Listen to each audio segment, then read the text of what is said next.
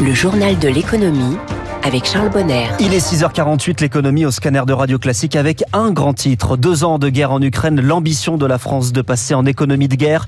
Le témoignage d'un patron du CAC 40 qui maintient ses activités sur place. Et puis les coulisses de la, de la fabrication des canons César, reportage au cœur de l'usine. C'est au milieu de la nuit, le 24 février 2022, une allocution de Vladimir Poutine pour lancer la guerre en Ukraine. Deux ans après, les conséquences sont multiples et le réveil est brutal. La guerre est de retour en Europe. La France doit se préparer, instaurer une économie de guerre. Pour l'occasion, Céline Cajoli s'est allée interroger le ministre des Armées, Sébastien Lecornu. Bonjour Sébastien Lecornu. Bonjour. Merci de nous accorder cet entretien exclusif. Il y a deux ans, euh, nous nous sommes réveillés avec une guerre aux portes de l'Europe. Nous avons réalisé que nous n'étions pas suffisamment armés pour y faire face. Est-ce qu'il y a désormais en France une véritable économie de guerre? Au sens où est-ce que notre industrie a basculé dans un modèle économique qui lui permet de produire plus vite et en quantité pour un pays en guerre qu'est l'Ukraine? Oui, en partie en partie seulement parce que c'est inégal en fonction évidemment des, types de munitions, des types de matériel, des entreprises, il faut bien le dire. Mais on le voit bien que le segment terrestre et missilier, pour le coup, a repris justement de l'avance en matière de capacité à produire. C'est vrai des canons César, c'est vrai des obus 155 mm, même si nous en sommes encore très loin du compte de ce que nous attendons. C'est vrai sur les missiles, par exemple les missiles courte portée de défense solaire, Mistral. Après derrière, ça pose des questions plus redoutables d'organisation des processus industriels, de gestion des stocks, de rapport à la commande, de rapport à l'exportation. Je rappelle que notre modèle d'industrie de défense qui date du général de Gaulle, il repose sur un modèle de souveraineté, mais pour qu'il soit équilibré, il repose évidemment sur des réussites à l'exportation. Et là, bah, c'est vrai que des années après de la lutte antiterroriste militarisée, on le voit bien au Sahel, qui appelait au fond des types de matériel assez précis, bah, tout d'un coup, la guerre en Ukraine, euh, effectivement, remet euh, au bout du jour, malheureusement, si j'ose dire, l'artillerie, la défense solaire, dans des contextes d'attrition très forte, puisque vous le voyez bien, les Russes mènent des, des, frappes dans la profondeur qui sont multiples et récurrentes et qui donc sollicitent beaucoup les stocks. Donc euh, on retrouve justement un modèle qu'il faut stresser, c'est ce que nous faisons actuellement. Est-ce que ça n'aurait pas été plus simple de maintenir pendant toutes ces décennies une industrie de l'armement en état de fonctionner Là, on repart presque de zéro, en tout cas on repart avec des nouvelles bases? Ah bah, clairement, on est dans les fameux dividendes de la paix. De fait, c'est plus facile de détruire de la valeur que d'en recréer. On le voit bien, et le Covid d'ailleurs a réveillé déjà ça, euh, notamment sur des dépendances à l'égard d'un certain nombre de pays que nous pouvions avoir. Je pense notamment en termes de poudre, de munitions de petit calibre. Et c'est pour ça que je mène des opérations de relocalisation. Si vous voulez, il n'y a pas d'économie de guerre et ça repose beaucoup sur les industries évidemment de défense, là va sans dire, mais sans stratégie aussi de gestion des matières premières. Et, de voir que pendant le Covid, parce qu'il y avait des routes maritimes qui étaient interrompues, euh, on avait un certain nombre de composants clés pour des euh, objets, des équipements militaires conventionnels qui pouvaient venir d'Asie du Sud-Est, c'était complètement délirant si on se dit les choses. Et donc euh, typiquement à Bergerac, on va réouvrir une usine de production de, de poudre. Ça va créer 150 emplois. Ça permettra de construire, fabriquer 150 000 munitions de type obus de 155 mm à terme chaque année. Mais voilà, c'est un travail qui prend du temps et qui ne peut pas se faire du jour au lendemain. Combien y a-t-il d'emplois en France qui dépendent directement du secteur de la défense? Bah, Ça dépend comment euh, on, on, le compte. Mais enfin, ce sont des dizaines et des dizaines de milliers. Euh, et surtout, vous avez énormément de sous-traitants, de PME qui parfois vont usiner une petite pièce particulière ou un élément électronique particulier. Tout ça est tiré par la dissuasion nucléaire parce que si on a un modèle aussi de souveraineté, c'est pour être capable de mettre en œuvre notre dissuasion nucléaire en 100% français.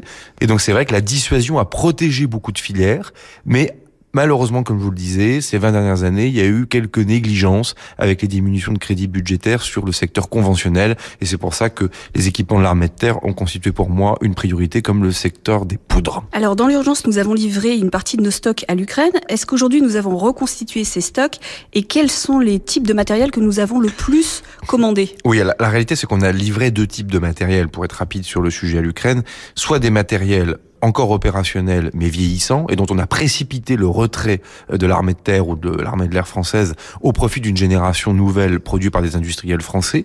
Donc objectivement, c'est une opération gagnant-gagnant pour l'Ukraine et la France. Après, quand vous livrez du matériel non complètement encore amorti parce qu'encore efficace et que vous précipitez l'acquisition neuve, par définition, ça présente quand même un petit effort pour le contribuable. Mais enfin, c'est pas une perte sèche si vous voulez. Puis après, vous avez des matériels neufs qui ont pu être confiés à, à l'Ukraine, donnés à l'Ukraine et qui appellent un recomplètement dans le stock des armées neuf. Euh, et je pense que pour répondre très directement à votre question, le fameux canon César de Nexter est encore une fois de plus un bon exemple, puisque désormais il y a pratiquement un doublement, voire un triplement de la production de ces canons César chaque mois. Et donc les canons César que nous avions donnés à l'Ukraine, qui avaient été prélevés sur des régiments d'artillerie comme à Canjuers par exemple dans le Var, font l'objet actuellement de livraison. Et donc on voit bien que deux ans plus tard, on est capable de recompléter. Ça c'est une bonne nouvelle. Reconstituer une économie de guerre, c'est aussi une garantie de sa souveraineté? Ah ben clairement, vous imaginez un modèle d'armée employé dans une mission extérieure, en culture expéditionnaire, comme on dit au ministère des Armées, puis tout d'un coup, vous découvrez en fait que celui qui vous vend des armes ne peut plus vous les vendre, ou ne peut plus vous les vendre parce qu'il a été euh, mis en défaillance. C'est pour ça que notre modèle d'armée années 60, issu du gaullisme militaire, il repose autant sur une culture à l'époque d'arsenaux. Aujourd'hui, le modèle a évolué euh, dans son modèle économique, mais la philosophie reste là. C'est qu'on doit avoir en maîtrise politique et économique la capacité à produire ce dont nos armées ont besoin. Et d'ailleurs, au risque d'être provocant, je rappelle qu'il reste encore un arsenal dans l'État qui produit de A à Z une munition particulière. C'est évidemment la direction des applications militaires du CEA pour nos ogives nucléaires. Sébastien Lecornu, merci. Merci beaucoup. Le ministre des Armées Sébastien Lecornu, interrogé par Céline Cajolis, la chef du service éco de Radio Classique. Interview enregistrée euh, cette semaine. Alors l'économie de guerre, exemple illustré avec les canons César que l'on évoquait à l'instant. Canons produits à Bourges, dans le Cher. Chez Nexter, c'est le reportage sur place de Zoé Pallier. D'épais tubes en acier de 9 mètres de long entreposés à l'entrée de la dernière canonnerie française. On va partir de cette pièce-là pour pouvoir réaliser un tube César. Stéphane Ferrandon, directeur de la production. Il pèse 3 tonnes et quand il sortira, on fera une tonne 8. Ça, dans 6 mois, ça peut être chez le client. Et avant, ça prenait combien de temps? C'était plutôt effectivement 9 mois. Donc là, première ligne de fabrication. Le César est léger, va vite, parce qu'on est sur une pièce qui est creuse. Ça plaît à nos amis ukrainiens. La France leur a déjà donné une trentaine de Césars. Elle veut aujourd'hui reconstituer son stock et continuer à soutenir Kiev. Pour produire plus et plus vite, Nexter a accéléré ses investissements, doublé le nombre de soudeurs sur le site et créé des équipes de nuit. Je m'appelle Olivier. Mon poste, c'est monteur intégrateur en gros calibre. On travaille aussi avec de nouveaux outillages. Il faut se mettre à niveau. Moi, je suis fatigué un peu, mais j'ai une fierté puisque sortir un produit de bonne qualité, c'est une bonne pression. On accompagne les Ukrainiens au plus près de la ligne de front, précise Gabriel Massoni, porte-parole du groupe. Les militaires ukrainiens sont d'ores et déjà formés par l'armée française. Évidemment que sur les systèmes que la France cède aux forces armées ukrainiennes, l'industrie de défense prend également sa part. Dans le cadre de formation, dans le cadre de traduction de certains documents, dans le cadre du maintien en condition opérationnelle des matériels qui sont sur place, canon César notamment. Kiev a acheté sur ses fonds propres six nouvelles unités. L'Union européenne pourrait en financer d'autres. Chez Nexter, on se dit prêt à accélérer encore les cadences. Le reportage de Zoé Pallier, le directeur général de Nexter, Nicolas Chamussy, est dans les voies de l'économie. C'est à 7h15. C'est un pan de la guerre peu abordé. On a parlé de ces entreprises françaises qui ont quitté la Russie, très peu de celles qui sont restées en Ukraine. C'est le cas du Crédit Agricole. 150 agences sur place, 2500 employés.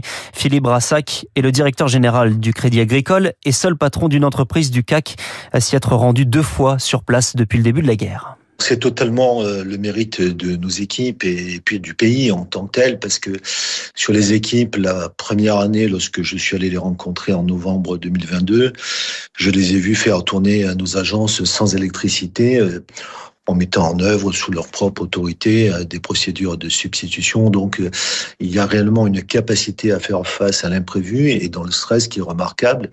Et c'est le cas de tout le pays parce que lorsque le, le pays, et notamment Kiev, reçoit des salves de missiles ou de drones qui viennent détruire euh, des infrastructures d'approvisionnement en eau, en électricité, très très vite, ces choses-là sont réparées. Donc, il y a une capacité des Ukrainiens aujourd'hui à s'adapter à cette situation de guerre qui est absolument remarquable.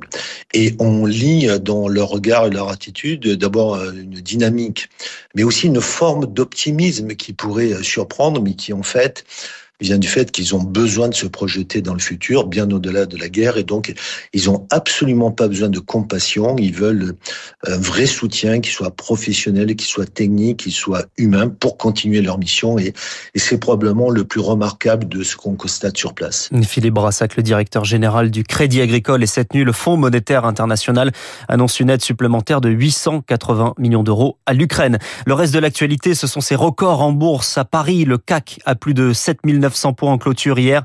À Francfort, encore aussi au DAX, une euphorie portée par les résultats de l'américain Nvidia, spécialiste des puces électroniques.